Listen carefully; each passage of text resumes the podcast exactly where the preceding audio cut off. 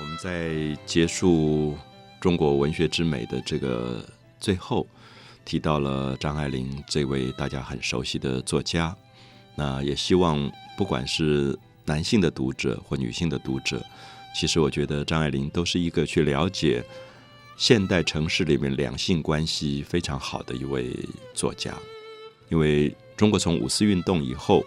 大部分的所谓的左翼文学，可能包括鲁迅，包括我们前面提到的丁玲、萧红这些女作家，由于给予文学一个太大的使命感，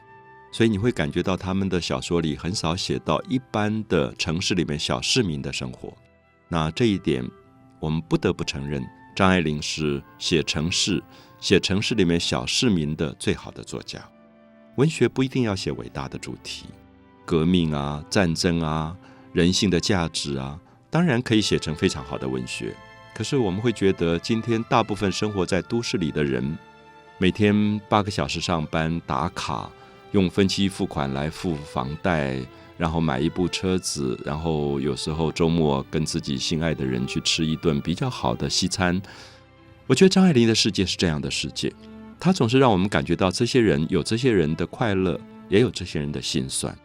因为上海是第一个中国的现代化城市，所以很自然。张爱玲写出这些人的时候，让我们今天有一种亲切感。因为我们会发现，今天我们不管居住在台北、纽约、东京、高雄，其实我们是差不多的。城市的文化里面出现了一种上班族，这些上班族对他的生活有时候不一定能够有多么伟大的理想。好，我们记得小时候写作文，写我的志愿。那个志愿都是非常伟大的，什么要到边疆去开荒啊，什么什么之类，或者当时很多，我记得我们很多的女同学们，她的志愿竟然是做护士，做什么白衣天使啊，她也不觉得护士只是一个职业，她觉得她的梦想里面是一个很伟大的一个主题吧。可张爱玲很冷酷的把现实里人的生活拉回到最基本的东西上去。我想我一直用冷酷这个字形容张爱玲。就张爱玲的热情其实是受过伤的，她的第一次婚姻曾经通过层层的战争的烽火线，她命都不要了去寻找她的丈夫，而到了那个地方，发现她丈夫已经跟别的女人在一起了。她当然有一种感伤幻灭，而她的热情受到的那种一盆冷水浇下来的痛苦，也使她后来在看待人生的现象的时候，她是用冷冷的方法在看，她不像一般的女作家这么容易大哭大叫，她觉得。好像应该回来好好的认清现实的冷酷，所以我们看到他有很多的小说里写到这种人跟人的关系，特别是现代城市生活里夫妻的关系，他觉得也不像表面看的这么美满跟令人陶醉，他会觉得里面有一种陌生，有一种隔阂。我觉得很少女作家像他这么大胆的写到，有时候我们看到他写到一个妻子结了婚。她觉得丈夫每一个晚上对她的性都是暴力，她会躲在浴室不想要出来。那我觉得这是很少女作家敢这样写的。可是，在读到张爱玲这些小说的时候，也会看到一个非常幽微的女性的角度跟女性的心事，就是丈夫总觉从他的角度下了班觉得自己很累，那太太好像也就是一个发泄的工具，可从来没有觉得性之外其实有更多的应该是疼爱、安慰、温暖，或者是。有时候，也许泡杯茶，夫妻之间聊聊天，聊聊精神上的东西，都是很重要的部分。可是张爱玲的小说里，常常很冷酷的写出那个事实。所以有时候觉得读张爱玲的小说，让我们会用另外一个角度去心疼现代城市里的某些女性的孤单。